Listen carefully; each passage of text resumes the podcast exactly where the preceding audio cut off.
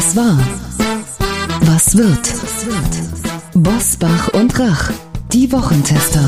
Powered bei Redaktionsnetzwerk Deutschland und Kölner Stadtanzeiger. Und hier sind die Wochentester. Wolfgang Bosbach und Christian Rach. Hallo und herzlich willkommen, Christian Rach hier aus Hamburg.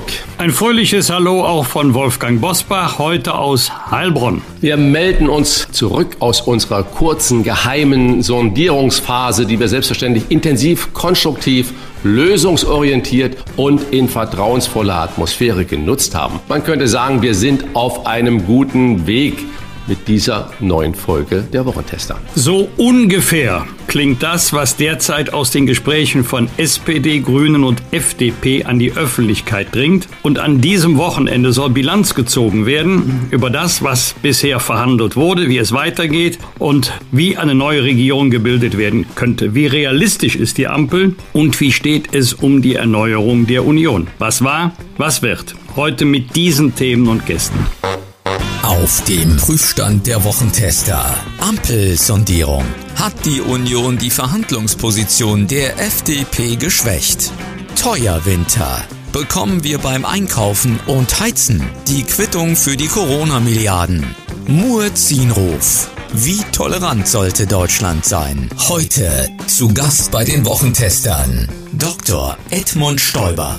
Der CSU-Ehrenvorsitzende äußert sich erstmals ausführlich zum Erneuerungsprozess in der Union und ob er Markus Söder für einen besseren Kanzler hält. Peter Prange. Er ist Bestsellerkönig und der große Erzähler deutscher Geschichte. Mit den Wochentestern spricht er über die aktuelle Lage von Theater und Kino und das Berlin der 20er Jahre, das er in seinem neuen Roman Der Traumpalast wieder auferstehen lässt.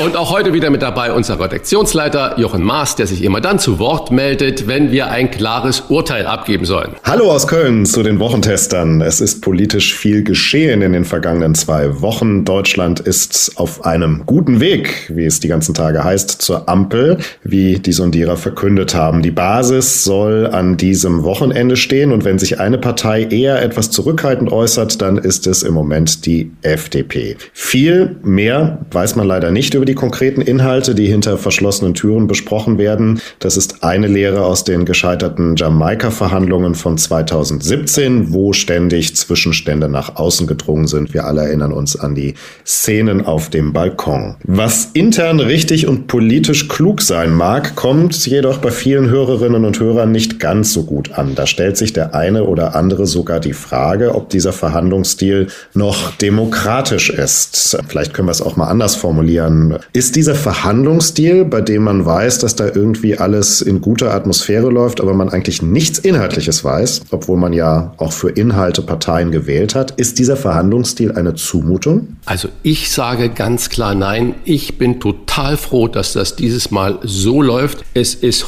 hochkompliziert, was da drei Parteien, die nicht von Natur aus richtig zusammenpassen, was die da machen. Und ich finde es ganz großartig, dass nichts durchgestochen wird. Es ist ja nicht so, dass dann die Ergebnisse, wenn es in die echten Verhandlungen geht, das wird ja öffentlich gemacht. Und da sollen ja natürlich alle Menschen, die auch die Parteien gewählt haben, mitgenommen werden und so weiter. Aber ich finde es großartig, dass es nicht jetzt von der Presse zerredet werden kann, was die sich, ob es jetzt die Grünen und die FDP sind, die sich mehrmals getroffen haben oder auch die Grünen und die SPD und die FDP und die SPD oder alle zusammen. Ich finde es richtig, der Sache dienend, äh, also auch dem Wählerergebnis dienend und äh, wir werden es rechtzeitig bekommen und dann wird die Meute wieder darüber herfallen und es sowieso zerreißen. Aber bis dahin ist äh, konzentriertes Arbeiten angesagt. Ich sage Bravo. Ja, vom Ergebnis stimme ich Christian zu. Anders geht es theoretisch, aber in der Praxis nicht. Ich würde ja selber gerne mal zusehen, genauer gesagt zuhören, was da wie besprochen wird. Aber die Partei- und Wahlprogramme sind bekannt. Wenn man die nebeneinander legt, sieht man doch sofort, wo es Übereinstimmungen gibt und wo es Unterschiede gibt und wo die Unterschiede so groß sind, dass sich doch alle fragen, wie will man diese Unterschiede ausgleichen oder auf einen gemeinsamen Nenner bringen. Man muss auch mal ein bisschen äh, von der Psychologie her denken, wie, wie, wie geht es bei solchen Verhandlungen zu? Was ist wichtig? Ein Punkt ist zum Beispiel, es ist egal, ob du 25 Prozent hast oder nur 10 oder 11. Es muss auf Augenhöhe verhandelt werden. Da gilt nicht Koch und Kellner, sondern auch die stärkste Partei braucht die kleinste Partei. Ohne kommt eine Koalition nicht zustande. Zweiter Gedanke, es darf keinen Sieger und keinen Verlierer geben. Nach außen ist es natürlich immer wichtig, wer hat sich durchgesetzt. Wenn sich aber einer durchgesetzt hat, muss ein anderer verloren haben. Und schon bekommt er die Kritik der eigenen Leute, warum hast du an dieser Stelle nachgegeben? Dritter Gedanke ist, jetzt geht's ja, wenn die Koalitionsverhandlungen aufgenommen wären, davon gehe ich jetzt mal aus, wenn sie aufgenommen werden, kommen die Fachleute dazu, dann geht es ins Detail und dann gibt es äh, Themen, die sind einem besonders wichtig, die sind einem nicht so wichtig oder Wäre nett, wenn wir das durchsetzen könnten, darauf kommt es aber nicht entscheidend an. Und diese Gewichtung der Themen, was ist sozusagen das Kernanliegen der Parteien, die darf man auch nicht nach außen zu einem Kernanliegen erklären, weil man dann dafür einen besonders hohen Preis bei den Verhandlungen zahlen muss. Es geht natürlich in erster Linie um Inhalte, aber es geht auch um geschicktes Verhandeln. Und meine politische Lebenserfahrung sagt mir, es ist ein großer Unterschied, ob man vertraulich miteinander spricht, auch mal dem anderen sagen kann, habe ich Verständnis, geht aber nicht, kriege ich bei meinen Leuten nicht durch. Oder ob alles sofort nach außen dringt und dann, so ist es ja in der Regel, zerredet wird. Danke für diesen Auftakt. Die Top-Themen der Woche starten jetzt. Wie war die Woche? Wolfgang Bosbach und Christian Rach sind die Wochentester. Wochentester. Kaum sind wir zwei Wochen nicht auf Sendung, zerlegt sich die Union und sucht einen neuen Vorsitzenden, kann man ruhig sagen, weil eine Frau steht, glaube ich, nicht zur Debatte. Gehandelt werden Jens Spahn, Ralf Brinkhaus, Friedrich Merz, Norbert Röttgen und auch Carsten Linnemann. Wolfgang, mindestens zwei Fragen habe ich dazu an dich, natürlich als Insider. Wer soll denn deiner Meinung nach neuer CDU-Chef werden? Und äh, zweitens schwächt der Zustand der Union die Position der FDP bei den Verhandlungen um eine Ampelkoalition. Mit welcher Frage wollen wir beginnen? Ich, ich sag mal, äh, ich habe NDR Info und auch das ARD Hauptstadtstudio immer aufregend in den zwei Wochen verfolgt. Und da sagte Tina Hassel, ja, wir kriegen gar nichts mit aus diesen, was wir gerade schon besprochen haben, geheimen Verhandlungen der künftigen Koalitionspartner, wenn es denn so kommt. Vielleicht stürzen wir uns deswegen alle so auf die CDU und äh, sind natürlich total scharf drauf, was da passiert. Mit welcher Frage wollen wir denn beginnen, Wolfgang? Wer soll neuer CDU-Chef werden? Äh, mit der zweiten, mit der zweiten, weil ich die sehr schnell beantworten kann. Die FDP wird geschwächt. Nein, würde ich nicht unterschreiben, denn ähm, die Lage wäre eine andere, wenn wir als Union sofort gesagt hätten, gut, wir sind jetzt eingeschnappt. Die FDP hat sich äh, für äh, Rot-Grün entschieden. Die wollen mit denen eine Ampelkoalition bilden. Jetzt verschränken wir die Arme. Oder wie so ein verschmähter Liebhaber, jetzt schmollen wir. Ähm, wir ziehen uns jetzt zurück und wollen mit euch nichts mehr zu tun haben. Das Gegenteil ist der Fall. Wir gehen davon aus, dass die Ampelkoalition erfolgreich zu Ende verhandelt wird, dass es zu einer solchen Koalition kommt. Und wenn nicht, dann sind wir gesprächsbereit und wir sind auch gesprächsfähig. Und in diesem Fall wäre es so, auch wenn das für den einen oder anderen eine Überraschung sein mag, dass für die CDU Armin Laschet sprechen und verhandeln würde. Anders äh, ist es zu beurteilen, wenn aus den Gesprächen mit der FDP etwas nach draußen bringt. Das hat die Union geschwächt, die Geschwätzigkeit. Da gilt das zuvor Gesagte analog auch bei solchen Annäherungsversuchen. Wenn es um die Frage geht, treten wir jetzt in Koalitionsverhandlungen, ja oder nein, bei Sondierungen kommt es auf Vertraulichkeit an. Da muss ich noch mal kurz nachhaken. Warum passiert das denn aus der Union heraus? Ist das dann nicht der Frontalangriff gegen die jetzige, ich sage nicht nur Laschet, sondern gegen die gesamte äh, Führung? Das ist in hohem Maße unprofessionell und vor allen Dingen, es ist auch im hohen Maße illoyal der eigenen Truppe, der eigenen politischen Führung gegenüber. Denn diejenigen, die das machen, müssen wissen, dass sie dadurch die Position der Union schwächen. Frage, wer soll neuer CDU-Chef werden? Ich möchte mich jetzt nicht am Name-Dropping beteiligen. Es werden ja aus allen möglichen Himmelsrichtungen alle möglichen Namen genannt. Die, die üblicherweise genannt werden, sind schon von dir erwähnt worden. Mir liegt eher etwas anderes auf der Seele, nämlich wer wird dann für die Dauer der Wahlperiode Fraktionsvorsitzender. Wenn wir nämlich unterstellen, dass die Ampelkoalition zustande kommt, dann kommt dem Fraktionsvorsitz der größten Oppositionsfraktion eine besondere Bedeutung zu. Er ist der politisch-parlamentarische Widerpart der Regierung. Er wird in der Öffentlichkeit als Oppositionsführer wahrgenommen und ähm, er hat dann mehr politischen Einfluss als der Parteivorsitzende. Auch wenn man sagt, formal ist er dann der Chef der Union. Aber auf den Fraktionsvorsitzenden kommt es in besonderer Weise an. Deswegen stellt sich die Frage, legen wir beide Ämter in eine Hand oder, bin kein Fan davon, bilden wir eine Doppelspitze. Aber die Frage, wer wird Parteivorsitzender, sollte auch eine Vorentscheidung über die Frage sein, wer wird dann auf Dauer Fraktionsvorsitzender. Wolfgang, das verstehe ich. Du hast jetzt keine, ist immer Fraktionsvorsitzender gesagt. Das heißt, für dich ist eigentlich klar, dass da keine Frau ähm, irgendwo in Ja, bei den Männern, die du genannt hast, ist keine Frau dabei. Das stimmt. Ja, ja, aber es könnte ja sein, dass du als Insider natürlich weißt, da kommt jetzt noch eine unglaublich tolle Frau um die Ecke, äh, der man das alles zutrauen könnte. Aber weitere Nachfrage. Auch da höre ich jetzt bei dir heraus, dass Jamaika keine reale Option mehr für die Union ist, es sei denn, die Ampel scheitert grandios. Theoretisch ist das möglich. Praktisch kaum, denn die FDP kann doch nicht noch einmal aus Verhandlungen aussteigen. Sie ist ja schon vor vier Jahren ausgestiegen mit dem berühmten Satz von Christian Lindner, besser gar nicht regieren als schlecht regieren. Wenn das die FDP jetzt nochmal machen sollte, dann wird sie ja auch nicht mehr richtig ernst genommen. Und ähm, jetzt sind sie schon so lange in Gesprächen und loben sich gegenseitig so sehr. Das wäre jetzt sehr merkwürdig, wenn das noch scheitern würde. Aber wenn ausschließen kann man es ja nicht nicht, wenn es passieren sollte, dann wird die Union äh, gesprächsbereit sein und bleiben. Also theoretisch ja, praktisch kann ich mir das nicht vorstellen, dass die Ampel noch scheitert. Lieber Christian, es droht der teuerste Winter seit Jahrzehnten. Heizung, Strom, Lebensmittel, Sprit, alles wird teurer. Die Inflation liegt bereits bei 4,1 Prozent. Das ist Rekordstand seit 1993, also seit 28 Jahren. Hinzu kommen Lieferengpässe in der Industrie, die das Wachstum abwürgen. Der Internationale Währungsfonds rechnet erst Mitte nächsten Jahres mit einer Normalisierung der Inflationsrate, also um oder unter 2 Prozent. Bekommen wir nun die Quittung für die Milliardenhilfen, die wegen Corona gezahlt werden mussten, lieber Christian? Naja, ich bin ja kein äh, Volkswirt oder kein Bankenspezialist, aber habe natürlich eine Meinung dazu. Erstens, die Inflation ist ja weltweit. Das heißt also, es ist, äh, Deutschland ist ein kleiner Fleck, äh, der da natürlich genauso darunter leidet wie die übrige Welt. Ich denke, wir müssen die Inflation total ernst nehmen. Vor allen Dingen auch die Menschen müssen ernst nehmen.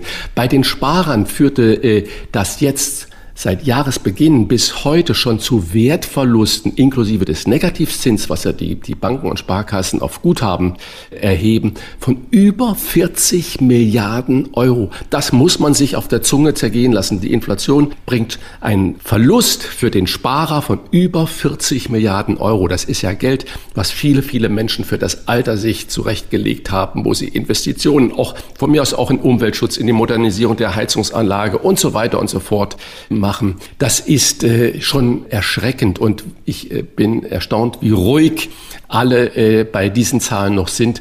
Ursachen sind mit Sicherheit auch dieser dramatische Nachfrageschub der Weltwirtschaft. Überall brummt es.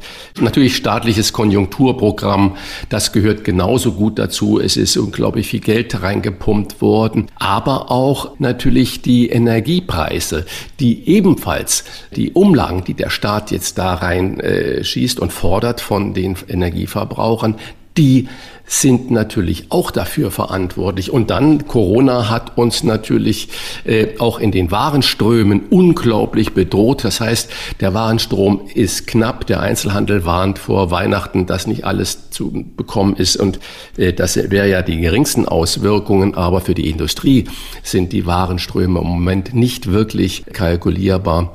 Und äh, meine Angst ist, wenn dieser Preisanstieg, was ja die Inflation äh, dann auch immer mit sich bringt, so weitergeht, kommen wir auch in diese Lohnpreisspirale hinein. Das heißt, die Gewerkschaften können gar nicht anders, als dann höhere Löhne und äh, Gehälter für alle zu fordern. Die Arbeitgeber werden dann die Preise erhöhen. Und das ist eine Spirale, äh, die ist dann nicht mehr mit Handauflegen irgendwie zu retten. Ich wundere mich, warum man nicht offensiv jetzt mit der EZB spricht. Und die EZB hat ja selber Inflationsziel von zwei Prozent ausgegeben, wo sie sagt, das wäre ja ganz gut. Jetzt sind wir bei über vier Prozent, wie du ja richtig gesagt hast.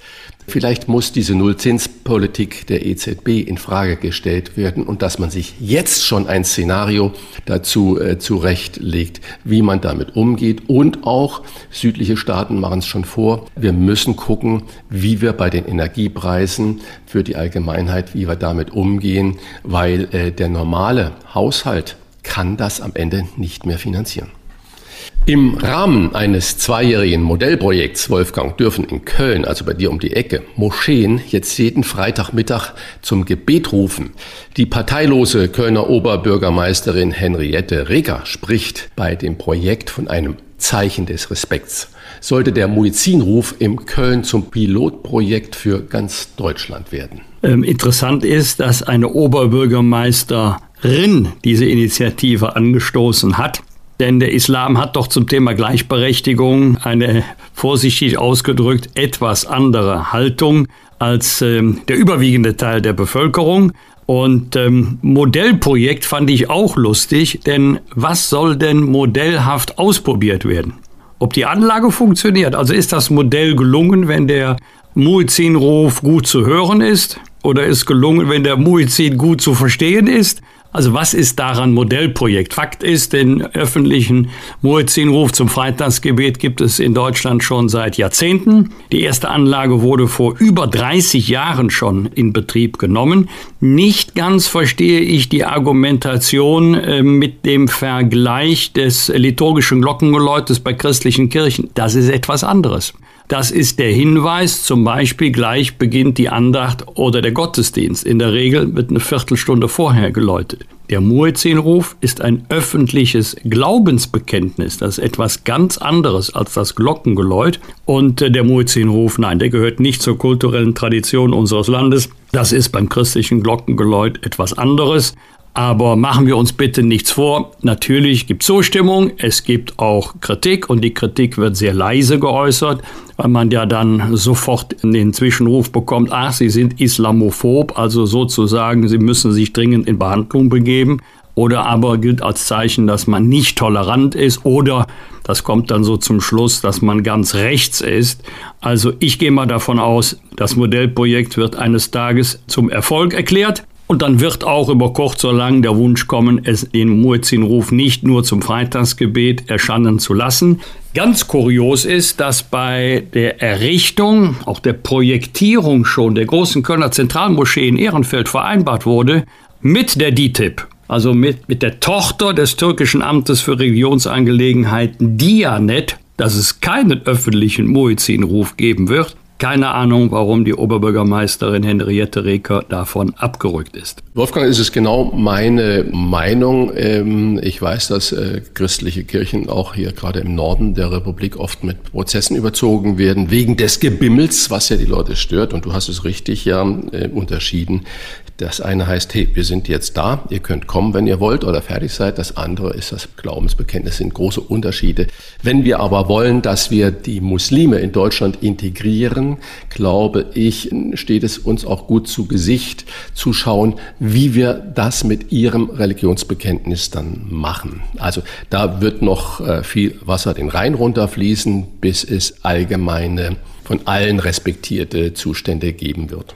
Äh, wirklich, Christian, eine ernste ja. Frage. Ist das ein Beitrag zur Integration oder ist das ein Beitrag zur Segregation? Denn ich bin nicht davon überzeugt, dass der Muizin-Ruf die Integration fördert. Gut, ich vermute, dass das aber einer der Gedanken der äh, das mit Sicherheit ist. Ja, ja, da gebe ich dir. Und äh, wir werden das erst beurteilen können, wenn man äh, sich, ich sag mal in Anführungsstriche, daran gewöhnt hat. Und dann wird man sehen, wie die Bevölkerung darauf reagiert, ob man genervt ist, gereizt ist oder ob man sagt, ja, das ist ja auch äh, okay für unsere muslimischen Mitbürger. Das ist ein Langzeitprojekt, was wir, glaube ich, nicht in 14 Tagen entscheiden können. Ja, und vielleicht hat die Entscheidung ja auch was mit den neuen Kräfteverhältnissen im Kölner Stadtrat zu tun. Eine Regierung, die ja mittlerweile aus CDU, Grünen und Volt gegründet wird. Da könnte ich mir vorstellen, dass sich da auch die politischen Gewichte und Ziele etwas verschieben, auch bei der Oberbürgermeisterin.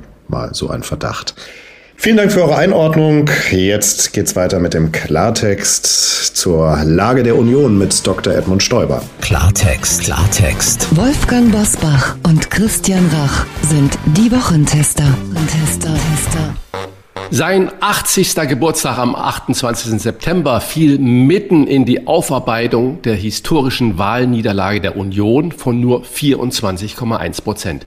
Danach folgte eine beispiellose Selbstzerstörung, die nun in einem Neuanfang münden soll. Wie könnte die neue Führung aussehen und wäre Opposition jetzt für die Union besser als Jamaika? Das fragen wir den CSU-Ehrenvorsitzenden und ehemaligen bayerischen Ministerpräsidenten Dr. Edmund Stoiber, der 2002 Kanzlerkandidat der Union war und mit 38,5 Prozent und nur etwa 6000 Stimmen weniger, ganz knapp, gegen Gerhard Schröder verlor und der übrigens, kleiner Einschub von mir, in Bayern fantastische Ergebnisse für die CSU geholt hatte. Herzlich willkommen bei den Wochentestern Dr. Edmund Stoiber. Ja, danke schön. Herr Dr. Stoiber, ich zitiere CSU-Chef Markus Söder. FDP und Grüne haben sich entschieden für den Weg der Ampel. Den müssen sie jetzt auch konsequent gehen. Mit diesen Worten hat Markus Söder kürzlich abgeräumt, was Armin Laschet als Machtoption eigentlich erhalten wollte. Finden Sie auch, dass Opposition für die Union jetzt besser ist, als zu regieren? Ja, grundsätzlich ist es immer besser äh, zu regieren. Gerade auch die CDU und die CSU sind ja sind ja Regierungspartei, haben über 50 Jahre äh, diese Bundesrepublik Deutschland regiert und gut regiert. Wir sind ein starkes Land geworden. Wir sind die viertgrößte Wirtschaftsmacht äh, der Erde geworden. Mit 80 Millionen Einwohnern ist das eine große Leistung, aber wir sind natürlich immer wieder auch in verschiedenen Situationen und Positionen und äh, die Zeit dreht sich weiter und was sicherlich Markus Söder wohl äh, deutlich erkannt hat, dass wir eine Veränderung haben, dass letzten Endes äh, die FDP und die Grünen, die Grünen und die FDP natürlich eine ganz andere Stellung haben, als das früher bei drei oder auch bei vier Parteien bei Jamaika noch der Fall war. Ähm, es gibt äh, keine 30-Prozent-Partei, es gibt keine große Partei gegenwärtig und äh, deswegen liegen die jetzigen äh, Koalitionssondierer, äh, liegen sie im Grunde genommen nicht so weit auseinander, wie das bei früheren Koalitionen der Fall war. Äh, Schröder hat ja vom Koch und Kellner gesprochen. Und äh, Joschka Fischer hat das zwar nicht angenommen, hat trotzdem auch immer diese Begriffe verwendet. Das ist heute nicht mehr vorstellbar. Das sind Veränderungen und das Zusammengehen, das erste Gespräch, dass das zwischen den Grünen und der FDP, der FDP und den Grünen stattgefunden hat, zeigt natürlich, dass bei diesen beiden Parteien ja der Schlüssel für diese Koalition liegt. Und ich glaube, dass das richtig erkannt worden ist. Natürlich ist das immer eine Option, wenn diese Möglichkeit scheitert, die Ampel scheitert, aber so wie das aussieht, äh, gehe ich nicht davon aus und letzten Endes äh, muss sich die Union, muss sich die CDU im Besonderen jetzt äh, neu ordnen, um eben die wohl, äh, die wohl neue Aufgabe Opposition wirklich zu beherrschen. Das ist eine gewaltige Umstellung, wenn man 16 äh, Jahre äh, regiert hat äh, und jetzt dann in die Oppositionsrolle hineinwachsen muss, dann ist das eine große Herausforderung für die Union insgesamt. Wir werden die bestehen, aber da ist natürlich auch eine gewisse Neuordnung notwendig. Die 24,1 Prozent für die Union sind nicht nur das Ergebnis von Armin Laschet. Auch die CSU hat mit 31,7 das schlechteste Ergebnis bei einer Bundestagswahl seit 1949 eingefahren. Was war es? Es gibt ja nie nur einen Grund, es ist meistens ein Bündel von Gründen. War es die mangelnde Geschlossenheit der Schwesterparteien? Waren es die falschen oder zu wenige Themen? Oder war es das fehlende Narrativ, das den Wahlkampf der Union hätte tragen können oder tragen müssen? Wissen Sie, äh, jetzt äh, ist ja die Union gerade dabei, dies also aufzuarbeiten. Die CDU hat sich ja ein, eine große Aufgabe gestellt, die letzten Endes dann auch hinführt zur Kreisvorsitzendenkonferenz. Das ist ja ungewöhnlich für die äh, CDU, so hineinzuhören in die Basis. Und äh, ich glaube, das wird alles jetzt mal entscheiden, wie die CDU ihren neuen Vorstand wählen wird, äh, ihre neuen Vorsitzenden oder ihre neue Vorsitzende. Und äh, in diesen, äh, jetzt von außen her als Ehrenvorsitzender der Schwesterpartei hier äh, jetzt Wahlanalysen vorzunehmen, äh, das gehört sich ehrlicherweise nicht. Das sage ich Ihnen ganz offen, äh, weil man natürlich äh, der CDU jetzt hier von außen äh, keine Ratschläge erteilen will. Aber es ist sicherlich so, ich habe ja nun äh, alle, ja, alle Kanzlerkandidaturen der Union aus der Ferne und dann jahrzehntelang aus der Nähe erlebt.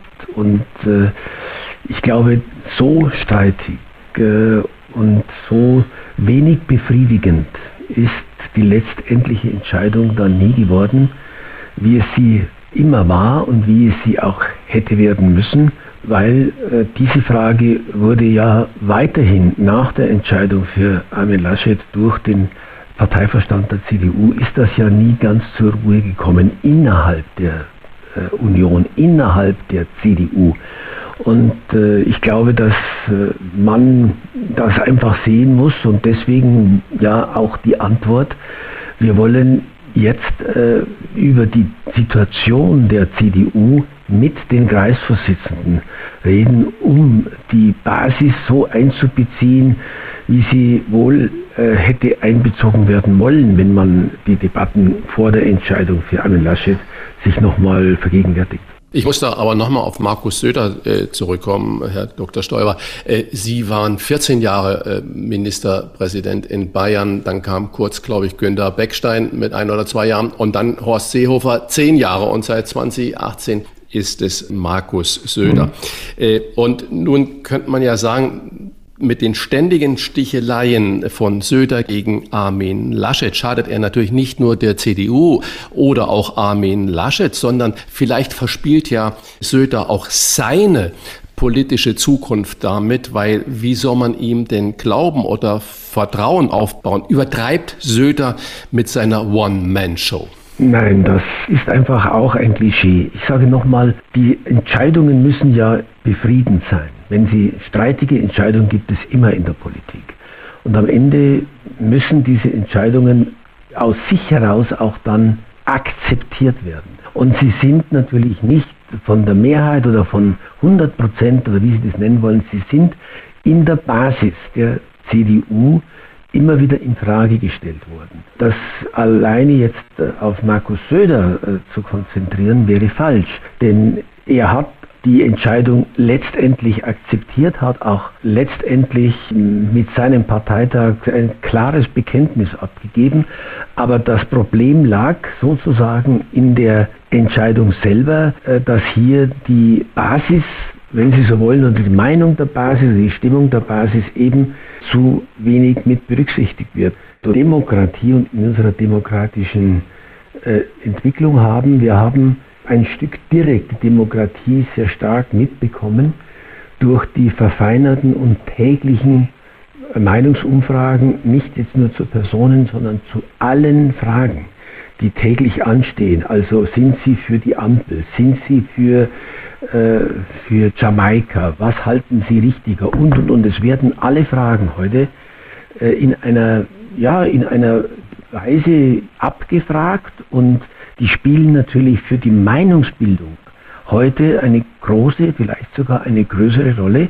Und äh, deswegen äh, muss man sicherlich heute mehr äh, als Führung auch hineinhören, wie sieht es denn in der Stimmungslage des Volkes aus und wie, wie sieht es in der Stimmungslage äh, des, äh, meiner Partei aus? Und äh, ich muss ja immer wieder sagen, in der Politik sind Stimmungen auch Fakten. Natürlich sind Fakten real, aber Stimmungen überlagern oft die Faktenlage und führen dann zu sehr äh, schnellen Voten von großen Mehrheiten in der Bevölkerung. Und das fordert die Demokratie heute größer aus, als das gestern und vorgestern der Fall gewesen ist. Das ist die Entwicklung unserer Gesellschaft und unserer medialen Gesellschaft. Die CSU-Kandidatin mit dem besten Erststimmenergebnis, Emmy Zollner aus Kulmbach, hat nach ihrem Wahlsieg mit 47,8 Prozent Erststimmen den Bundestagspräsidenten Wolfgang Schäuble kritisiert. Vorwurf, bei der Findung des Kanzlerkandidaten wurde die Basis ignoriert. Das seien Entscheidungsprozesse wie vor 100 Jahren gewesen. Was muss sich jetzt gegen diese sogenannte Hinterzimmerpolitik ändern?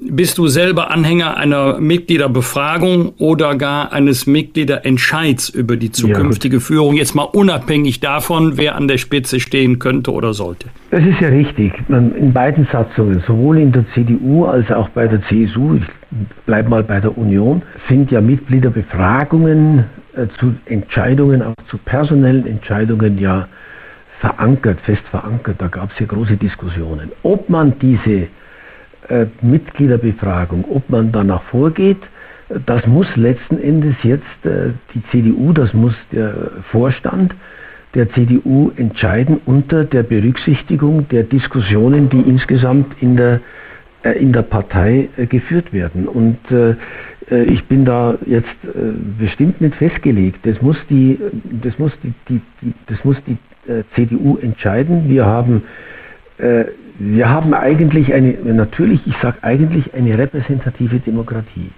Und äh, die repräsentative Demokratie bedeutet natürlich auch, dass die Parteien 400.000 Mitglieder letzten Endes sich in Gremien gebildet haben, die für sie entscheiden, bis hin sozusagen zum Parteitag.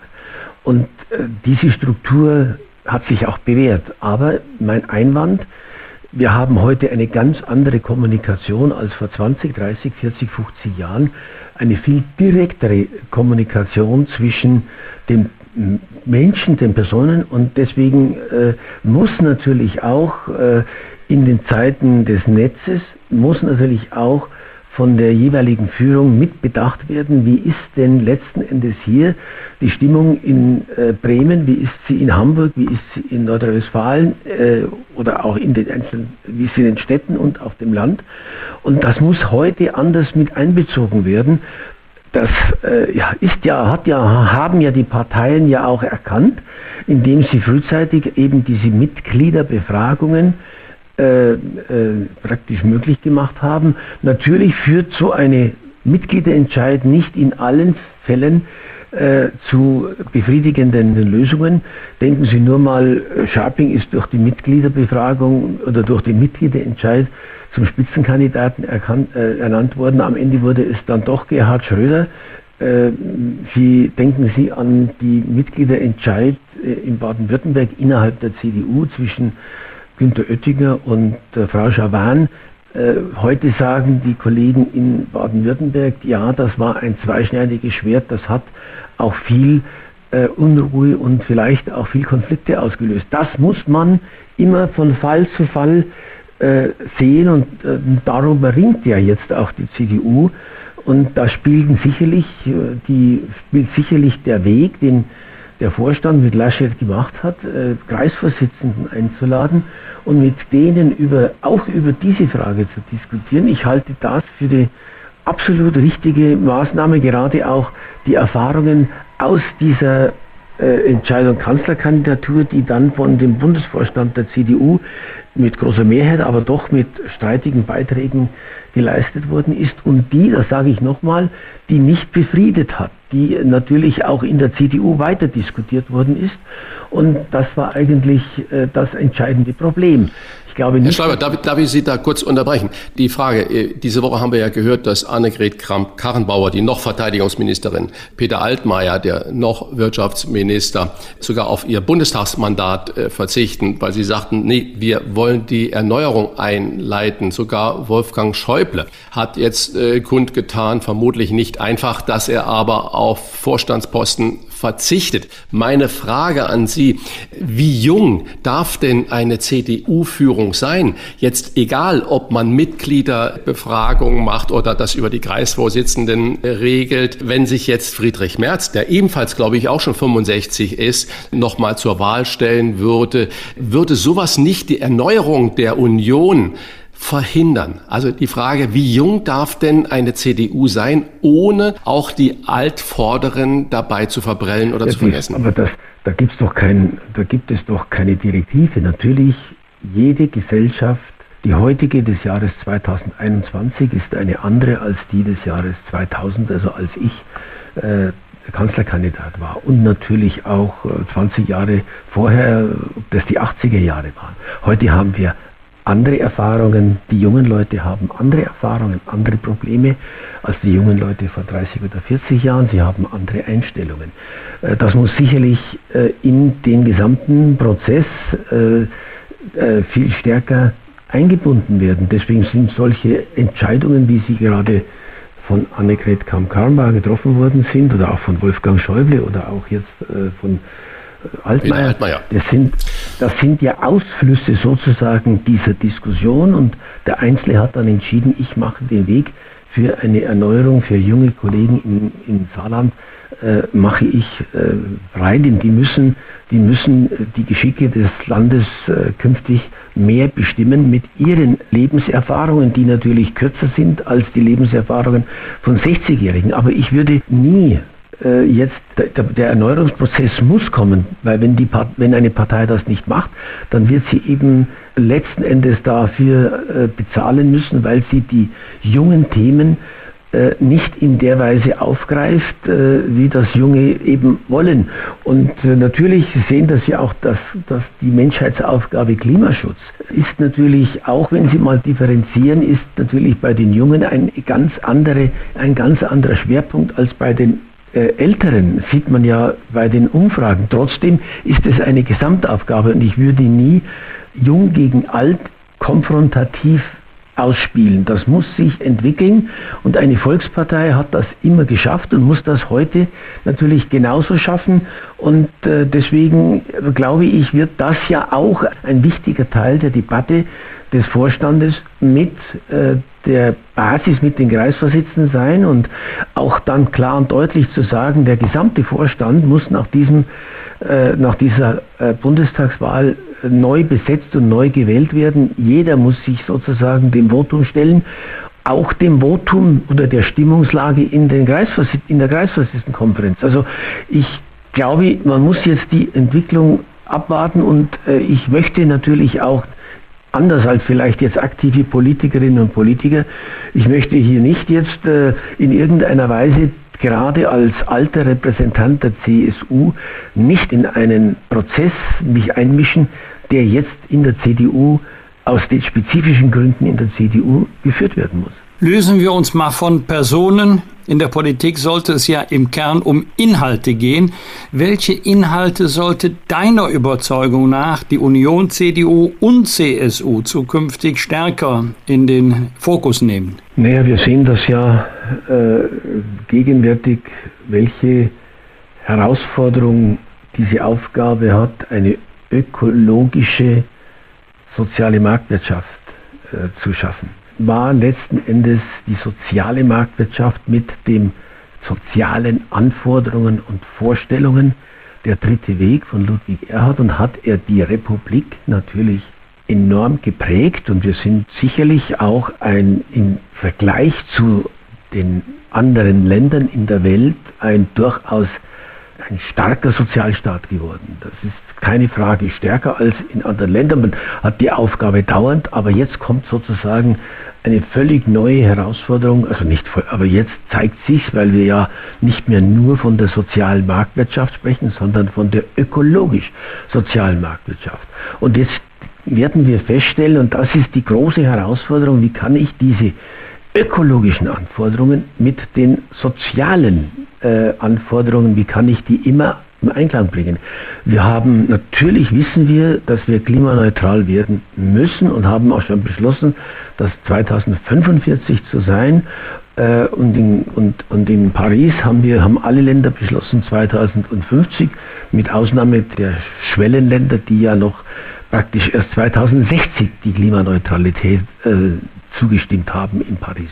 Also China zum Beispiel sagt, ich werde so 2060 äh, klimaneutral sein und wir werden natürlich noch lange Zeit Kohle und äh, Kohle verfeuern und auch Kohlevorräte erschließen. Das äh, ist halt mal so.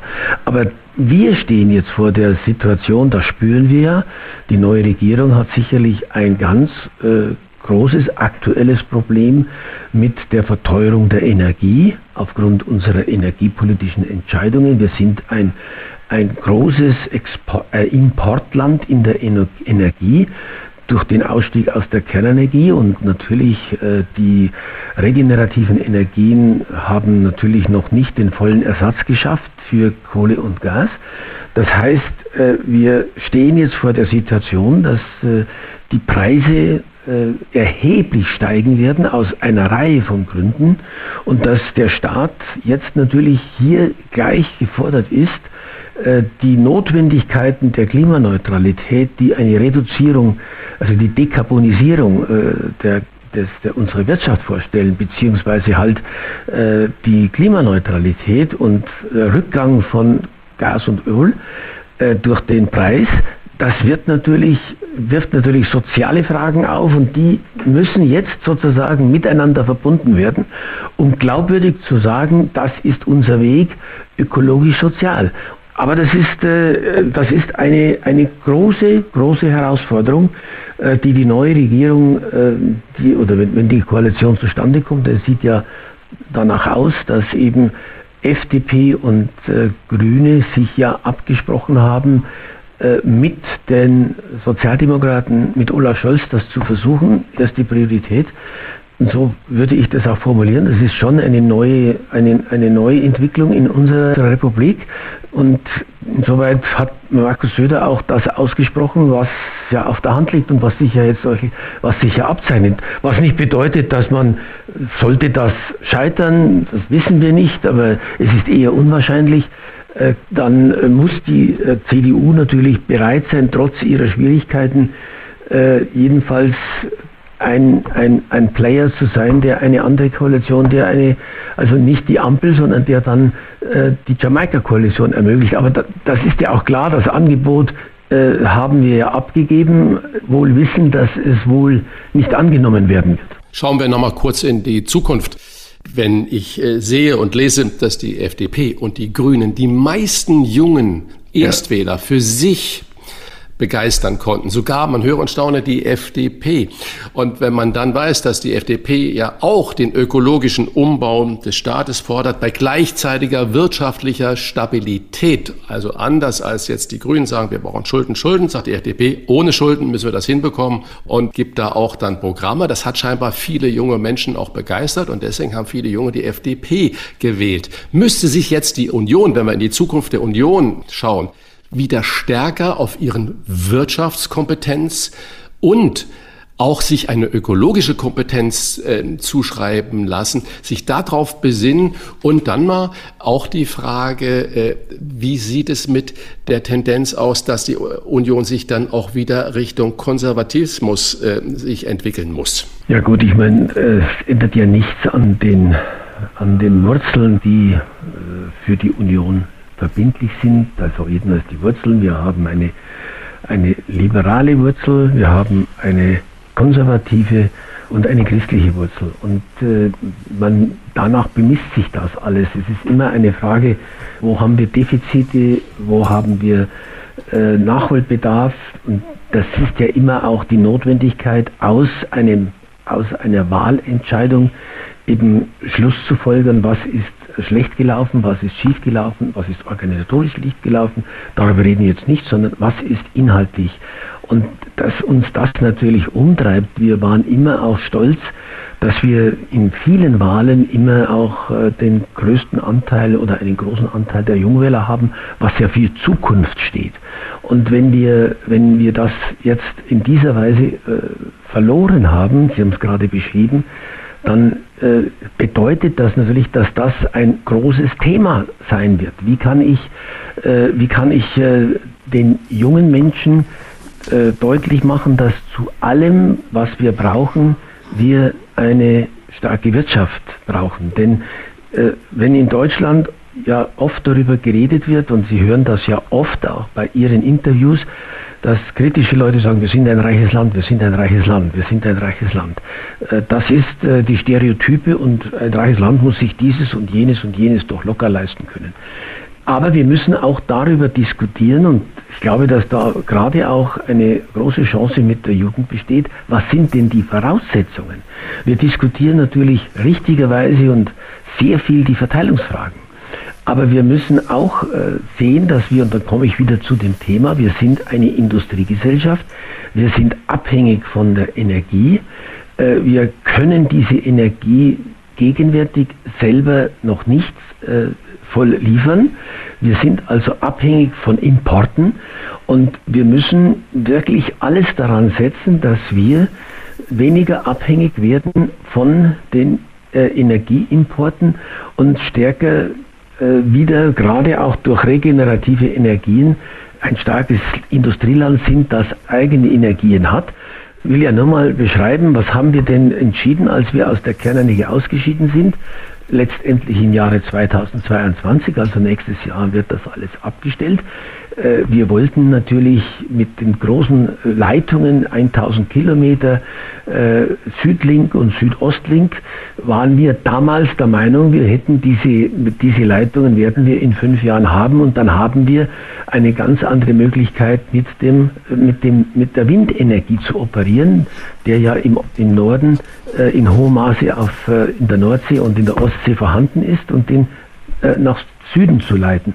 Äh, wir stellen fest, dass der Weg äh, dieser Leitungen, dass das nicht stimmte. Also man muss sich jetzt mal die Frage wirklich stellen, warum kommen wir mit unseren Planungen nicht zurande? Warum brauchen wir so lange, bis wir so etwas machen und kommen dann in die Situation, dass wir also zum Schluss noch Atomstrom aus Tschechien importieren müssen? Das wäre ja wirklich eine, ein Desaster äh, wenn, wenn wir das sozusagen äh, machen müssten, weil wir das, was wir vorhatten, mehr regenerative Energien zu erzeugen, dass wir das aus den Gründen, die ich gerade genannt habe, äh, nicht haben. Also zunächst ging es mit den großen Initiativ Bürgerinitiativen, die gegen diese Leitungen regional sind, so grün die Leute vielleicht auch sind, die da in den Bürgerinitiativen sind, aber da spielt dann nicht äh, die regenerative Energie eine entscheidende Rolle, sondern eben die Verschandelung der Heimat oder was auch immer. Und diese Frage, glaube ich, was ist die Voraussetzung, dass wir sozusagen ein starkes Land sind, das äh, weit über 1000 Milliarden jedes Jahr in den Sozialstaat äh, investieren kann, was viele Länder nicht in dieser Größenordnung tun können.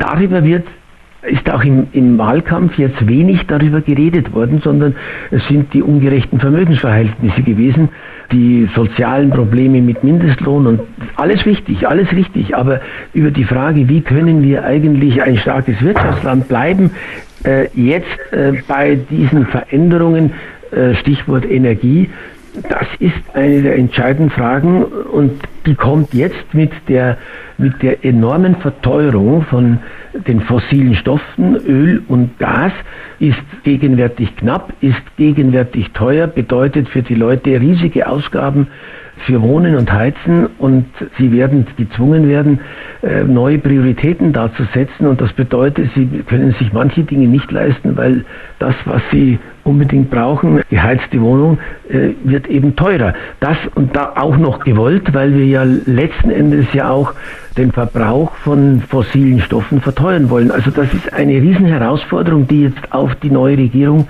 aktuell gleich zustößt. Und hier wird sich zeigen, dass wir es glaubwürdig hinbekommen, ökologisch und sozial miteinander zu verbinden. Welche Themen sind für die Zukunft unseres Landes von besonderer Bedeutung? Welche politischen Schwerpunkte sollte die Union in ihrer Argumentation setzen? Und ist Opposition vielleicht doch besser als Koalition? Kommt die Ampelkoalition zustande oder am Ende doch Jamaika? Darüber haben wir gesprochen mit dem CSU-Ehrenvorsitzenden Dr. Edmund Stoiber, bei dem wir uns sehr herzlich bedanken. Ich auch. Dankeschön. Alles Gute. Ja, danke Ihnen. Danke. Fragen wir doch, fragen wir doch. Wolfgang Bosbach und Christian Rach sind die Wochentester. Tester, Tester. Er gilt als der große Erzähler deutscher Geschichte. Seine Romane werden zu Bestsellern mit einer Gesamtauflage von mehr als drei Millionen Exemplaren. Und natürlich auch erfolgreich äh, TV-Verfilmungen wie Unsere wunderbaren Jahre oder Das Bernstein-Amulett. Der Traumpalast ist sein vierter großer Deutschlandroman und in dieser Woche frisch erschienen. Eine Hommage an das Berlin der 20er Jahre und an das Kino. Herzlich willkommen bei uns Wochentestern, der Autor Peter Prange. Ich grüße Sie ganz herzlich und freue mich hier zu sein. Herr Prange, Sie beschreiben in Ihrem neuen Roman das Lebens- und auch das Freiheitsgefühl der 20er Jahre des vergangenen Jahrhunderts. In den Sondierungsgesprächen von Rot, Grün und Gelb ist viel von Aufbruch die Rede. Wie viel von der Aufbruchstimmung der 20er Jahre würde Deutschland in unseren 20er Jahren gut tun? Ich glaube eine ganze Menge, allerdings mit einer äh, erheblichen Einschränkung. Äh, ein Aufbruch, der nicht gleich ins Chaos führt, wie in den frühen 20er Jahren, wo die Aufbruchstimmung derartig überhand nahm, und zwar auf allen Seiten der politischen, des politischen Spektrums, dass es äh, permanent zu Mord und Totschlag kam. Das können wir sicher nicht gebrauchen. Ich lobe mir die ruhigen und doch relativ stabilen Verhältnisse, in denen wir äh, zu leben uns in 70 Jahren Frieden, Freiheit und Wohlstand angewöhnt haben. Aber auf der anderen Seite wäre es sehr, sehr wohl äh, angebracht, ein bisschen aus dieser verkrusteten politischen Situation herauszukommen, wo alle großen Probleme, Klimaschutz, Digitalisierung, Demografie, äh, Migration, wie eine Lawine vor uns hergeschoben wird und größer und größer werden. Dann ist es ja umso erstaunlicher, wenn wir mal über 100 Jahre zurückspringen. 1914 bis 1918 war in Europa der Erste Weltkrieg fürchterlich. Ihr Roman Traumpalast beginnt, ich zitiere, an einem herrlichen Maienmorgen im Jahre 1917 im Herzen Berlins. Von dem in Europa wütenden Krieg war in Berlin nichts zu spüren. Für unsere jungen Hörerinnen und Hörer gefragt, warum spürte man vom Ersten Weltkrieg 1917 in Berlin nichts? Naja, man spürte sehr wohl etwas. Es gab Verknappung, es gab Rationierungsmaßnahmen. Das ähm, einfache Volk, Arbeiter, kleine Angestellten, die spürten das äh, sehr wohl. Aber ich äh, erzähle dieses Eingangskapitel aus der Perspektive meines Helden, Konstantin Reichenbach, Tino genannt, der äh, sehr wohlhabend ist. Äh, der ist der Spross einer Privatbank und schickt sich gerade an, ähm, Finanzdirektor der UFA zu werden. Allerdings weniger zu, zunächst aus Begeisterung für den Film als aus ähm, der, der Absicht heraus, sich vom Kriegsdienst befreien zu lassen. Aber tatsächlich, wenn wir heute am Weltkrieg denken, haben wir die Bilder des Zweiten Weltkriegs vor Augen und dass eigentlich ganz Europa in Schutt und Asche lag irgendwann. Und das war im Ersten Weltkrieg tatsächlich nicht so, sondern Deutschland ist ja äh, bis zum Ende des Krieges eigentlich nie Kriegsgebiet gewesen. Und äh, deshalb hat man äh, in diesem alltäglichen Leben äh, nichts vom Krieg äh, spüren müssen. Sie beschreiben den Weg des schon vorhin erwähnten Freiheitsrausches nach dem Ersten Weltkrieg 1918 bis zur kollektiven Selbstentmündigung eines ganzen Volkes 1933. Ihr Roman ist zwar eine fiktive Geschichte, aber trotzdem sehr nah an der Wirklichkeit. Wie konnte die bayerische Splitterpartei NSDAP so bezeichnen Sie diese Partei in Ihrem Roman, so groß werden? Ja, das ist genau die Frage, die mich bewegt hat, diesen Roman zu schreiben. Ich habe in meinem davorliegenden Roman Eine Familie in Deutschland den Versuch gemacht, äh, das, äh, die Nazi-Zeit vom ersten bis zum letzten Tag äh, in Deutschland zu beschreiben und auch die verschiedenen Lebensoptionen, die damals möglich waren. Und während ich diesen Roman schrieb, kam mir natürlich dann die Frage, ja, wie war es denn überhaupt möglich, dass ein Volk, eine Kulturnation wie Deutschland mit Kant und Goethe und Schiller und Uhland im geistigen Gepäck, wie kann es sein, dass solche Menschen Anfang der 30er Jahre einem Barbaren wie Hitler anheimgefallen sind. Und der große Bogen, unter dem ich den, ähm, die 20er Jahre sehe, ist äh, in einem Satz auszudrücken, vom Freiheitsrausch bis zur kollektiven Selbstentmündigung, weil der Freiheitsrausch, der setzte ein mit dem Untergang des Kaiserreiches. Da brach eine alte Welt zusammen und das jahrhundertelang unterdrückte Freiheitsbedürfnis vieler Menschen hat sich da Bahn gebrochen. Und wir erleben das ja in allen Bereichen der Gesellschaft, der damaligen Gesellschaft, in der Politik, Frauen dürfen auf einmal wählen. Ähm, dann in der Gesellschaft viel mehr Freiheiten, äh, die die Menschen sich gegenseitig eingeräumt haben. Dann die äh, Freiheit in der Kunst, der Dadaismus, Surrealismus, in der Musik, Jazzmusik, im Tanz, bis hin in der Liebe, libertinäre Lebensform, von denen wir heute glauben, dass wir sie erfunden haben. Also homoerotische, äh, offen ausgelebte Beziehungen, polyamore Beziehungen, alles das ist damals probiert worden. Also für mich sind die 20er Jahre so etwas wie das Versuchslabor des ganzen kommenden Jahrhunderts. Jahrhunderts. Aber dieser Freiheitsrausch wurde immer wieder auf die Probe gestellt durch prekäre Lebensverhältnisse. Und äh, die prekären Lebensverhältnisse sind mit ein paar Stichworten beschrieben. Einerseits die politischen Unruhe. Es gab permanente äh, politische Attentate. Es gab Straßenkämpfe, blutige Straßenkämpfe, bei denen Menschen nicht nur verletzt wurden, sondern zu Tode kamen. Es gab große wirtschaftliche Probleme, Hyperinflation. Ein Pfund Brot kostete in der Spitze eine Billion äh, Reichsmark. Es gab dann die Weltwirtschaftskrise, den Börsencrash und anschließend 7,5 Millionen Arbeitslose. Und Arbeitslosigkeit damals war noch was ganz anderes als heute heute, so schlimm das heute auch ist, aber damals bedeutete das äh, Leben am Existenzminimum und das auch nur 20 Wochen, denn nach 20 Wochen gab es keine Arbeitslosenunterstützung mehr. Das heißt, äh, dieser Freiheitsrausch wurde eingeholt von unglaublich harten Lebensverhältnissen und äh, das kann man ja bis heute beobachten. Wenn Menschen in Krisensituationen geraten, sei es in wirkliche Krisen oder in nur empfundene Krisen, das ist ja ganz egal. Die schlimmste Krise ist immer die ich gerade erlebe und als Krise erlebe. Dann dann werden die Menschen wieder bereit, auf ihre Freiheitsrechte, auf ihre errungenen Freiheitsrechte zu verzichten. Sie sehen sich nach alten Autoritäten zurück. Sie sehen sich vielleicht sogar nach neuen Autoritäten herbei. Und das war die große Chance von, von Hitler natürlich, der das Chaos, und das kann man bis ins Kleinste nachvollziehen, historisch, der wirklich das Chaos abgewartet hat und immer wieder geschürt hat, bis die Zeit reif war für jemanden wie ihn, der mit, der das dumme Versprechen gegeben hat, dass man über, für diese großen, komplexen Probleme der damaligen Zeit ganz simple, einfache Lösungen haben würde. Und mit diesem Versprechen konnte er natürlich bei Millionen von Menschen landen, die dafür dann bereit waren, auf diese Freiheit zu verzichten und sich wieder der Autorität zu unterwerfen, die ihnen Arbeit und Brot versprach. Aber war es nicht auch äh, die so bitter enttäuschte Erwartung durch die Einbeziehung der NSDAP in politische Verantwortung, also in der Regierung ja. des Landes, sie ja. zähmen, einhegen zu können? Das ist ja fürchterlich gescheitert, diese Erwartung. Absolut. Das war, das war die Strategie der Rechten. Es gab in der Weimarer Republik eine Figur, die auch in meinem Roman eine große Rolle spielt. Das ist Alfred Hugenberg gewesen. Der war auf der einen Seite der größte Pressezar der damaligen Zeit. Und gleichzeitig war er der Vorsitzende der rechtsradikalen DNVP, der Deutschen Nationalen Volkspartei.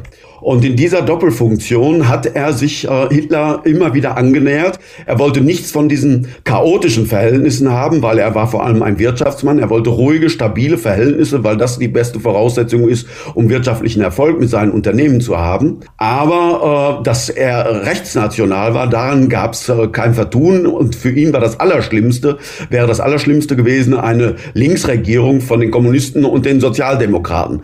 Und deshalb äh, war das die Idee von ihm, und von Papen, äh, der äh, damals äh, eines der äh, Präsidialkabinette führte, äh, Hitler in die Regierungsverantwortung einzubinden, um ihn dann äh, sozusagen unter der Kontrolle zu haben und, und die Power, sage ich jetzt mal euphemistisch, die Power der NSDAP für die rechte Bewegung, aber im konservativen Sinn nutzen zu können. Und das ist natürlich völlig schiefgegangen. Hitler hat die beiden dann links liegen lassen, hat dann diese Chance, die er dann mit dem Reichstagsbrand im März 1933 gehabt hat, sofort eine Wiederwahl äh, anstellen lassen, hat dabei dann Propaganda gemacht, dass die Kommunisten und die Linken und äh, die Juden für diesen Reichstagsbrand verantwortlich sind und hat erst dann die Wahl so groß gewonnen, dass er tatsächlich dann aus eigener Macht regieren konnte. Vorher war er ja so schwach in der Novemberwahl 1932, die ihn dann 33 zum Kanzler werden ließ, war er ja so schwach, dass er nur zwei eigene Leute im Kabinett hatte.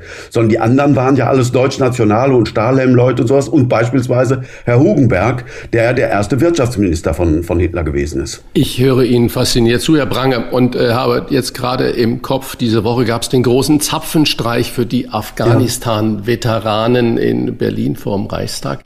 Und äh, in allen Reden, die da dann gehalten wurden, wo man versucht hat, die Soldaten und Soldatinnen da zu ehren, hieß es immer wieder, und wir müssen daraus lernen aus dieser Sache und lernen und unsere Lehren ziehen für Zukünftiges.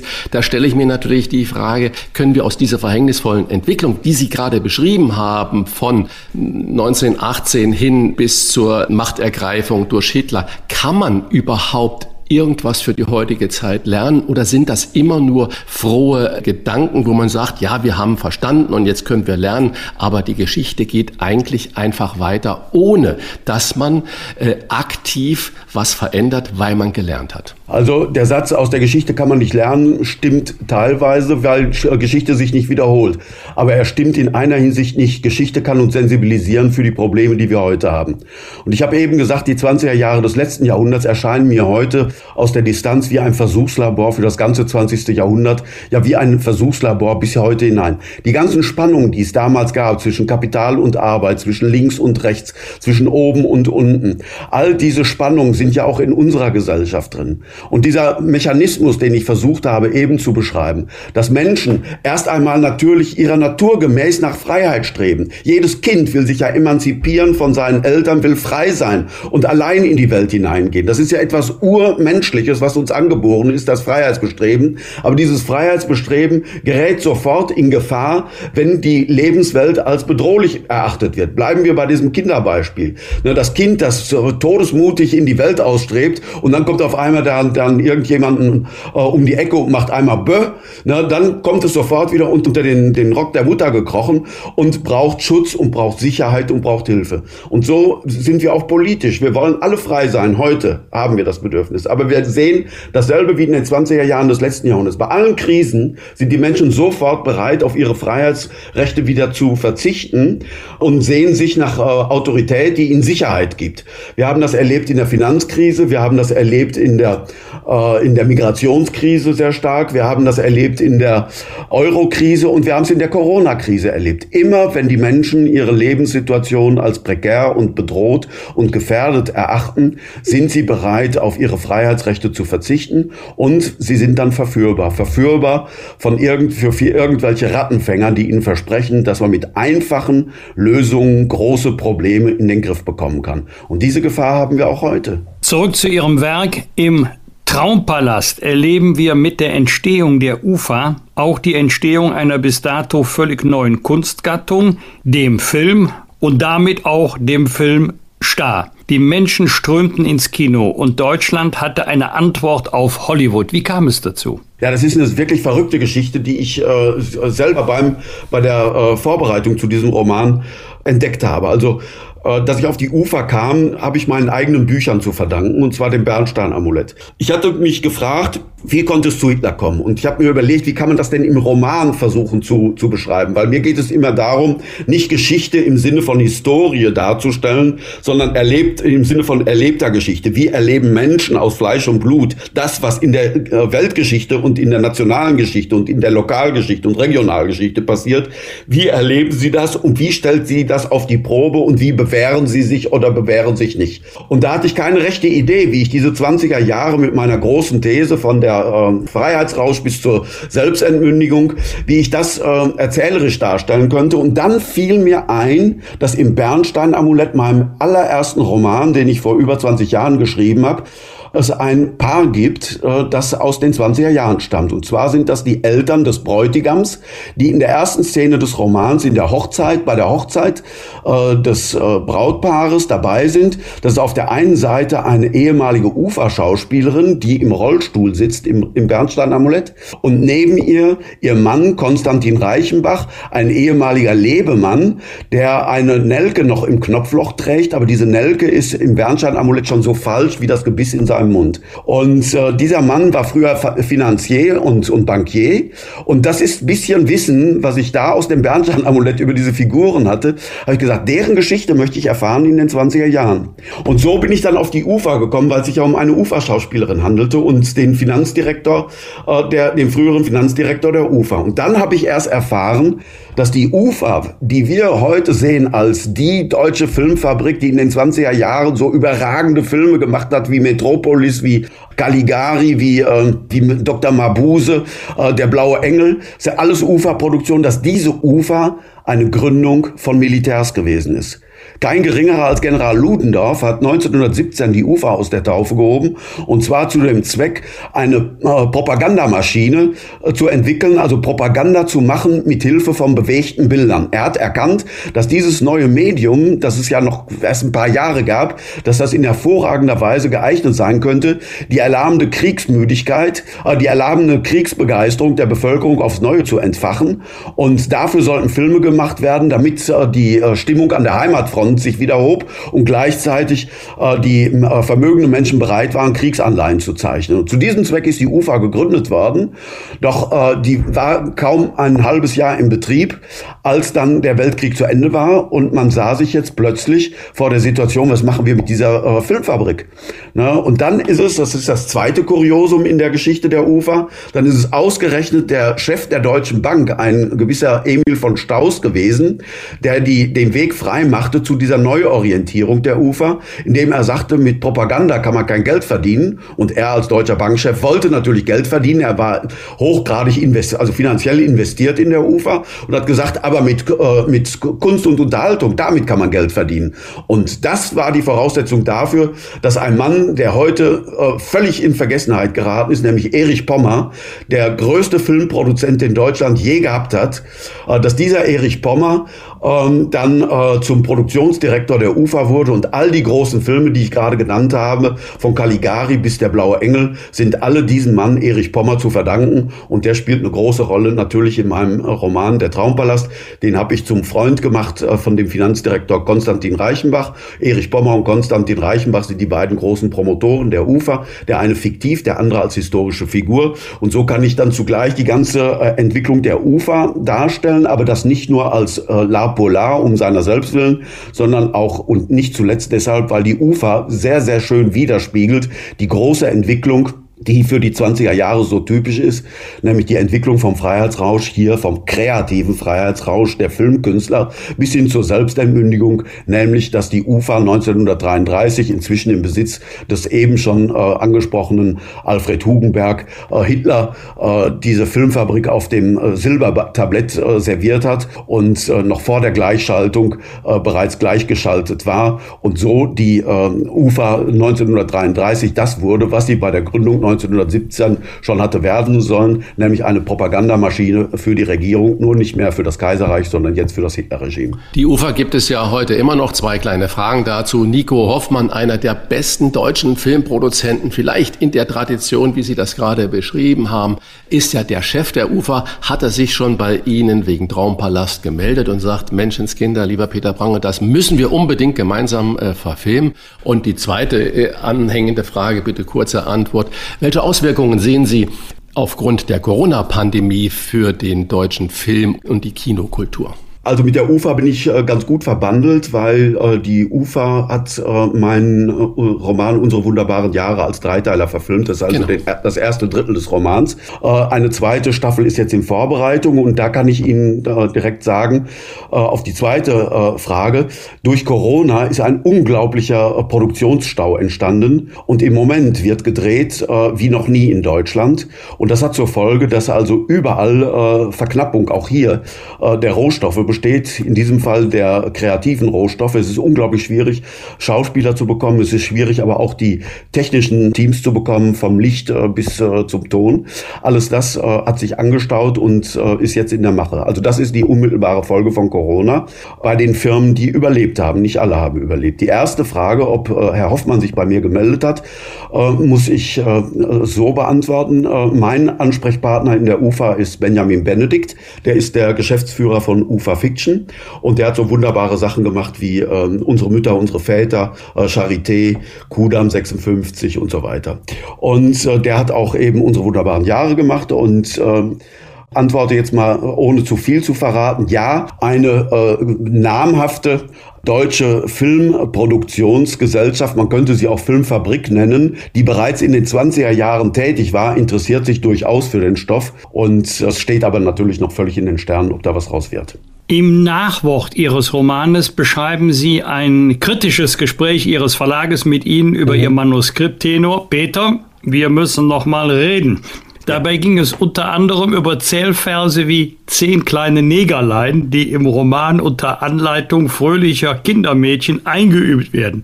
Sie verteidigen diese Elemente im Buch und wollen die Sprache bewusst nicht an die heutige Zeit anpassen. Was ist Ihre Begründung?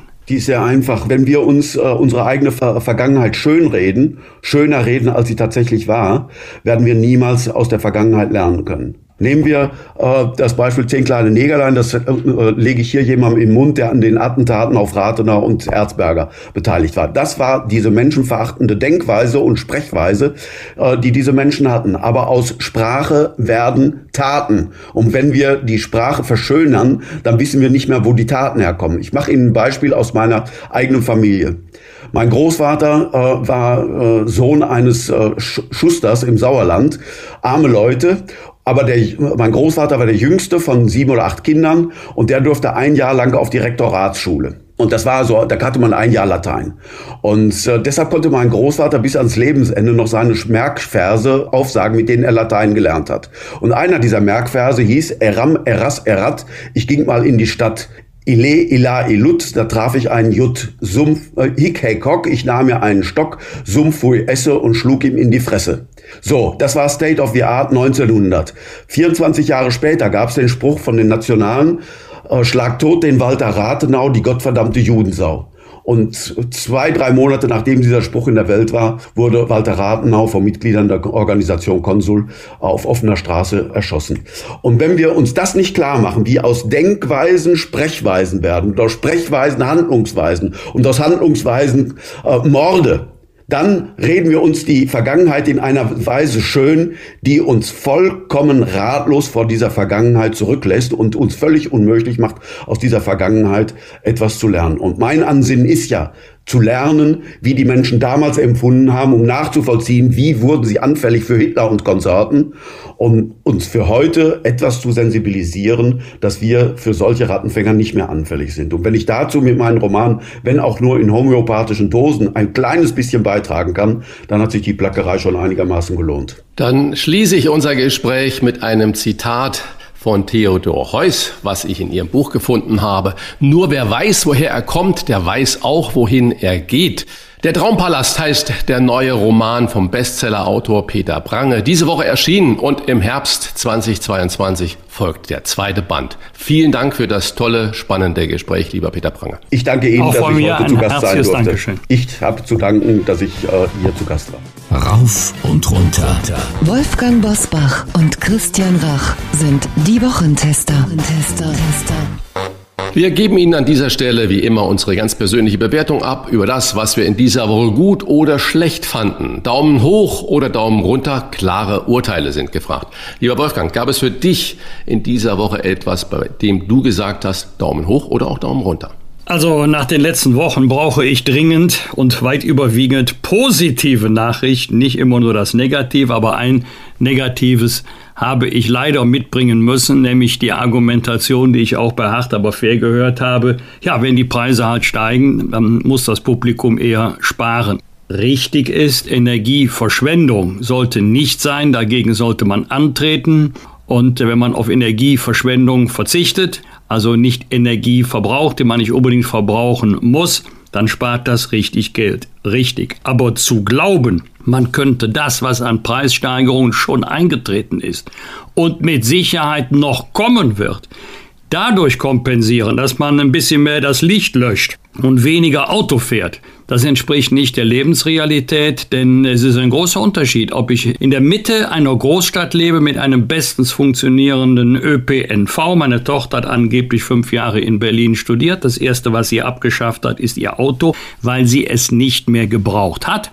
Jetzt wohnt sie ländlich sittlich, jetzt braucht sie wieder den Wagen und es gibt viele Pendler in Deutschland, die sind auf das Auto angewiesen weil sie weder Homeoffice machen können noch mit dem ÖPNV äh, zeitnah zur Arbeit kommen. Und deswegen äh, gibt es erhebliche Mehrbelastungen. Da gibt es immer so nette Hinweise auf die Pendlerpauschale. Die könnte man äh, jetzt mal erhöhen, wäre sogar notwendig. Oder Bürgergeld, was Mehraufwendungen bei Energiekosten kompensieren soll. Meine Erfahrung, die Belastungen kommen schnell, ob Entlastungen kommen, ist ungewiss. Also jetzt mal Daumen hoch an die äh, über 1400 Helferinnen und Helfer, die die vermisste Julia gesucht haben im bayerisch-tschechischen Grenzgebiet. Das arme Mädchen, acht Jahre, zwei Tage lang im Wald verschwunden, bitterkalt. Man war so froh, sie überhaupt lebend wiederzufinden. Und äh, ja, die Helferinnen und Helfer haben nicht aufgegeben, die sind nicht verzweifelt, die haben immer weiter gesucht und am Ende hat sich das gelohnt. Also erstmal dafür Daumen hoch. Daumen hoch auch für Annegret Kamp-Karrenbauer und Peter Altmaier, nicht weil sie ihr Mandat aufgegeben haben, sondern dass sie zwei Jüngeren, äh, einer Kollegin und einem Kollegen, den Weg freigemacht haben für die Mitgliedschaft im Deutschen Bundestag.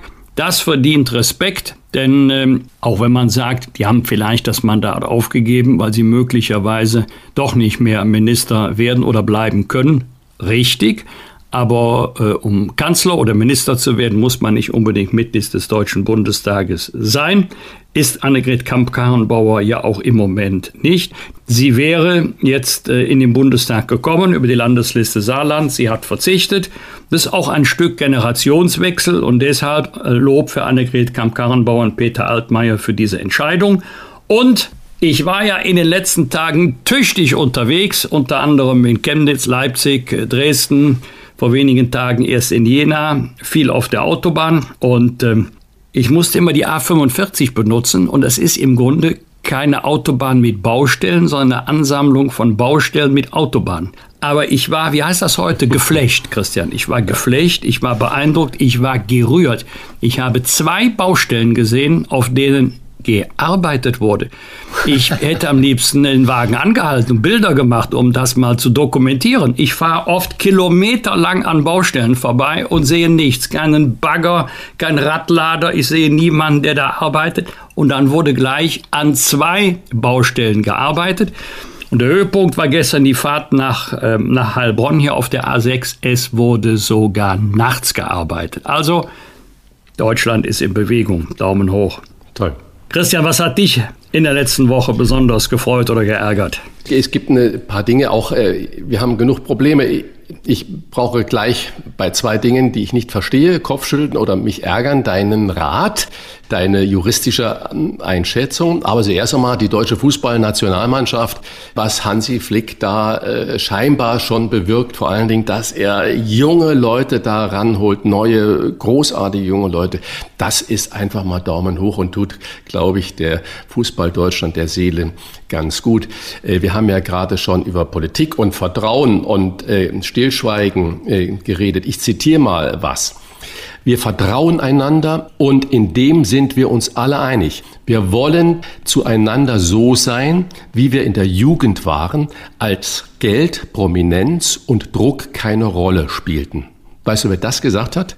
Der Bayern-Profi Niklas Süle hat sein Verhältnis zu seinen Kollegen Timo Werner und Serge Gnabry beschrieben. Er wolle den Menschen sehen, nicht den Star, so Süle. Und ich glaube, weiteres Zitat, dass die Jungs ähnliche Werte verfolgen. Da kann ich nur mal applaudieren, weil äh, das ist dann wirklich mal eine großartige Aussage.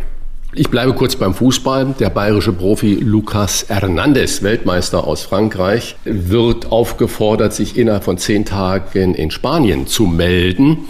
Um eine sechsmonatige Haftstrafe anzutreten. Was ist passiert gewesen? Er hatte ein Annäherungsverbot 2019 seiner damaligen Freundin gegenüber. Er hat dieses Annäherungsverbot äh, scheinbar wiederholt, durchbrochen, wurde dann zu sechs Monaten Haft verurteilt. Aber inzwischen ist er mit dieser Frau, mit seiner ehemaligen Freundin, ausgesöhnt und hat sie geheiratet. Beide sind verheiratet. Juristisch gesehen finde ich das total spannend handelt der Staat auf Eigeninitiative jetzt und sagt, das müssen wir durchsetzen, egal ob die jetzt wieder ein Glück gefunden haben und sogar geheiratet haben.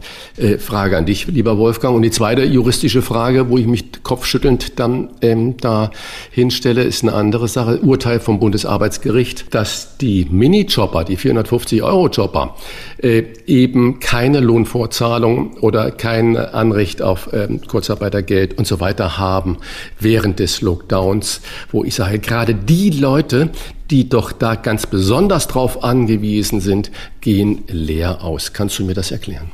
Ja, weil es dafür keine vertragliche Anspruchsgrundlage gegenüber dem Arbeitgeber gibt und deswegen ist es ein Versehen oder Versäumnis je nach Betrachtung des Gesetzgebers. Das muss dann der Gesetzgeber regeln, wenn es arbeitsvertraglich nicht geregelt ist. Das hat auch das Gericht wohl so festgestellt, denn vor Arbeitsgerichten findet ja die Auseinandersetzung zwischen Arbeitgeber und Arbeitnehmer statt. Da wird ja nicht darüber verhandelt, ob der Staat etwas hätte regeln müssen, was er nicht geregelt hat. Das ist eine politische Frage. Und zu dem Fall äh, Hernandez, ja, auch eine verzeihende jetzige Ehefrau kann nicht ein rechtskräftiges Urteil außer Kraft setzen. Auch der Dieb, der reumütig die Beute wieder zurückbringt, der muss seine Strafe antreten. Es sei denn, er macht das noch vor dem Verfahren und äh, das findet dann bei der Strafzumessung eine Rolle also sozusagen mildernde Umstände, weil er tätige Reue gezeigt hat. Ich musste auch schmunzeln, als ich das gelesen habe, ist doch der klassische Fall für ein Gnadengesuch. Ja. Das allerdings müsste dann nicht bei der Ehefrau eingereicht werden, die hat ja nicht das Urteil ausgesprochen, sondern beim Staat. Aber das ist sozusagen der Klassiker, wenn es ist ja ein, ein Fall, der zwischen zwei Personen spielt und wenn sie sich dann nicht nur ausgesöhnt haben, sondern mittlerweile auch verheiratet sind, welchen Sinn macht dann noch die Strafe? Äh, ich weiß nicht, ob er daran denkt, aber wenn ich sein Anwalt wäre, würde ich ihm das raten. Ich muss sofort zugeben, ich kenne nicht das spanische Straf- und Strafverfahrensrecht, aber ich gehe mal davon aus, äh, Gnadengesuche sind auch in Spanien möglich. Vielen Dank dafür deine Einschätzung. Und bei dem Bundesarbeitsgerichtsprozess, das dachte ich mir, dass es eigentlich ein Versäumnis ist vom Gesetzgeber. Wir wollen alle immer die Schwachen da schützen kommen aber bei so einer massiven Sache gar nicht auf den Gedanken, das in diese allgemeingültigen Verträge hineinzuschreiben. Eine Sache, was mir auch noch aufgefallen ist, nördlich von Hamburg, äh, die kleine Stadt Norderstedt. Man fährt dahin, ohne dass man das Gefühl hat, dass man die Stadt verlassen hat, also wirklich vor Ort schlechthin. Schöne zu wohnen, hat eine Bürgermeisterin und die haben jetzt äh, durch Verordnungen festgelegt, dass bei jeglicher äh, Korrespondenz, äh, stattlichen Korrespondenz, das Gender-Sternchen verwendet werden muss. Also ich bin gespannt, wo die Verwaltungen uns da noch hinführen in den Eingriff äh, der Sprache. Das wird ein spannendes Thema für die Zukunft werden. Was wird? Was wird? Wolfgang Bosbach und Christian Rach sind die Wochentester. Am Samstag trifft Bundeskanzlerin Angela Merkel den türkischen Präsidenten Erdogan in Istanbul. Themen sind voraussichtlich die Aufnahme von Flüchtlingen und die Rolle der Türkei als NATO-Partner. Eines der letzten Auslandstreffen unserer Bundeskanzlerin. Ist es ein brisantes Treffen, Wolfgang? Ja, das ist ein brisantes Treffen, denn es wird geprägt äh, davon, dass man zum Teil sehr unterschiedliche Ansichten hat, insbesondere in der Flüchtlingsfrage und kann man die Aufnahme oder die, das Durchlassen von Flüchtlingen als politisches Druckmittel benutzen, ja oder nein, die finanziellen Hilfen für die Türkei unterscheiden muss von der Frage Türkei als NATO-Partner und wir sind aufeinander angewiesen. Also auch dann, wenn es einmal Regime gibt wie in der Türkei, mit denen wir mehr als nur fremdeln. Ist ja gar keine Frage, dass Erdogan der klassische Typ des autoritären Herrschers ist. Aber wir sind aufeinander angewiesen und man muss aus dann versuchen, aus einer schwierigen Situation das Beste zu machen. Man kann sich die Partner, man kann sich die Verbündeten nicht immer aussuchen. Äh, und deshalb bin ich ganz sicher, dass es auch bei unterschiedlichen Meinungen bleiben wird. Aber dass beide Seiten am Ende erklären werden, dass man versuchen will, den weiteren Weg gemeinsam zu gehen, dass es nicht zu einer Trennung kommt. Und auch aus geostrategischen Gründen ist die Türkei für die NATO sehr, sehr wichtig. Deswegen brisantes Treffen, ja. Ich hoffe mit einem für alle Beteiligten guten Ausgang. Am Montag gedenkt Bundespräsident Frank-Walter Steinmeier an den Beginn der Deportationen von Juden aus Berlin vor 80 Jahren. Wir haben heute mit Peter Prange darüber gesprochen, wie es zu dieser politischen Entwicklung in den 20er Jahren des vergangenen Jahrhunderts kommen konnte. Ja, das ist natürlich ein total spannendes Gespräch auch gewesen und wir müssen uns immer und immer wieder mit unserer Vergangenheit auseinandersetzen. In Itzehoe findet zurzeit ein Prozess statt gegen eine 96-jährige Frau.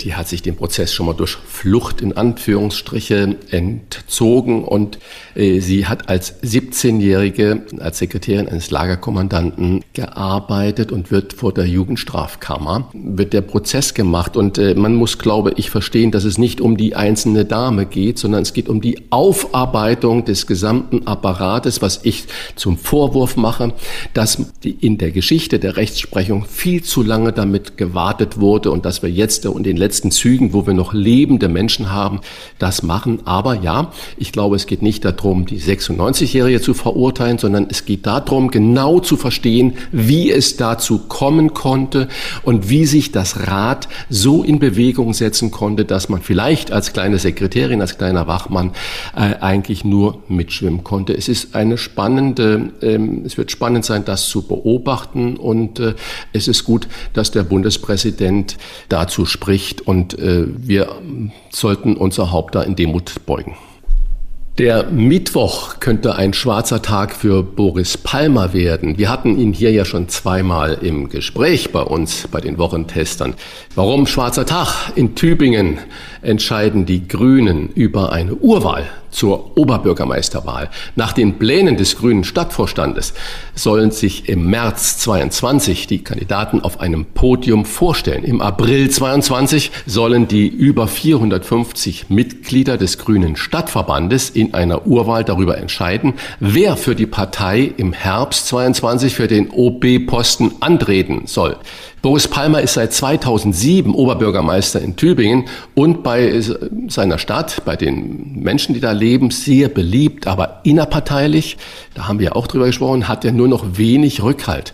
Bei einer Urwahl droht ihm seine Abwahl. Ist das schlau von den Grünen? Also, das ist typisch grün, die Urwahl. Und wir sind ja auch als Union jetzt dabei, die Basis mehr einzubinden, sie an der Meinungsbildung und Entscheidungsfindung stärker zu beteiligen. Wie könnte ich dann bei den Grünen gegen eine Urwahl sein? Aber auch wenn er innerparteilich Probleme hat, werden sich die Grünen die Frage stellen, mit wem haben wir denn die besten Chancen? Und zwar nicht innerparteilich, sondern in der Bevölkerung, auf deren Votum es bei der Kommunalwahl oder bei der Wahl des Oberbürgermeisters ankommt. Es soll ja schon eine Partei gegeben haben, die sich nicht gefragt hat, mit wem haben wir die besten Chancen.